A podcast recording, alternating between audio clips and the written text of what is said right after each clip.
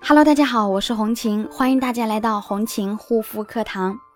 今天来跟大家分享的主题是激素脸，如果做了以下三件事，真的就会毁容。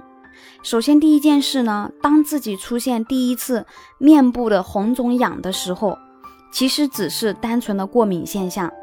但是呢，许多人不懂。就觉得啊，我去擦一些药膏，马上就好了，或者说去医医院啊，医生给开的药膏一擦就好了。那这个时候呢，就会形成擦药膏的习惯，长时间久而久之，啊，皮肤一出现症状红肿痒的时候就擦药膏，啊，一出现就擦药膏。那激素依赖性皮炎呢，本身就已经是免疫力下降了，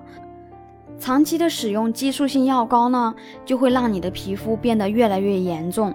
第二种呢，将谢字号的产品当成救命的法宝。许多人觉得医美术后面部有破损啊，那么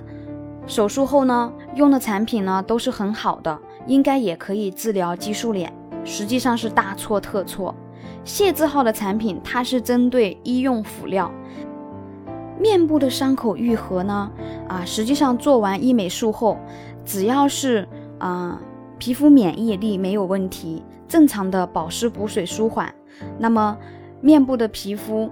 啊，我们的一个屏障呢，它就会恢复如初。如果说你长时间依靠这类型的产品呢，你会发现耽误时间越长，你的皮肤的修复速度呢就会越慢。第三种，生理盐水湿敷。生理盐水其实就是氯化钠，有一定的清洁消毒的作用。但如果说长时间的依靠它去给皮肤消炎，你会发现敷的越多，皮肤就会过水和越来越严重，会更加容易导致啊细菌滋生的。久而久之呢，你会发现你的脸不仅是激素脸，而且还变得特别特别的浮肿啊，就是因为被水泡发了。如果说你也得了激素依赖性皮炎，也是激素皮炎的肌肤，有什么不懂的话，可以带你的照片来私信我幺三七幺二八六八四六零。好啦，今天的分享就到这里，感谢大家的收听，我们下一期再见。